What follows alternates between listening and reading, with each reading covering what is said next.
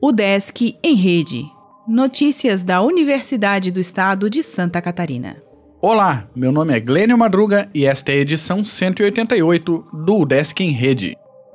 O Desk aplicará 3 milhões de reais em projetos inovadores de 59 cursos.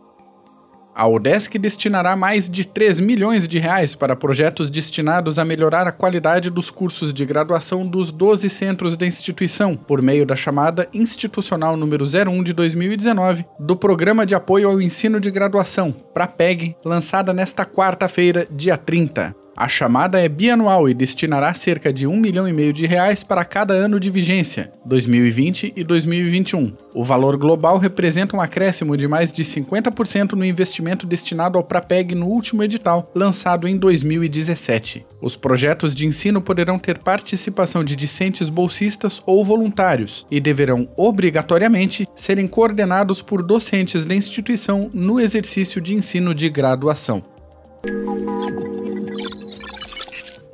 SEARTE Aberto integra agenda sobre Mês da Consciência Negra.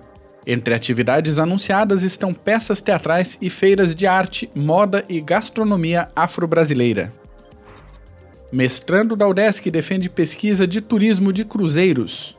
Guilherme Mafra, da pós em administração, avaliou ações de Balneário Camboriú para a área impactos. Rádio UDESC FM inicia programa em Joinville sobre exercício físico. Professor Fábio Dominski une temas da área e informações científicas. Edições também estão no Spotify.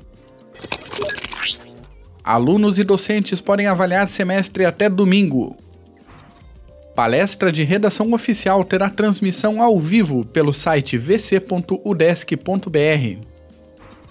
Grupo de Economia Aplicada realiza evento nesta quinta na ESAG. Ações sustentáveis são exibidas em Balneário Camboriú. Docente da UDESC Cefid falará de saúde e atividade física. Encontro em Florianópolis discute teatro como pesquisa.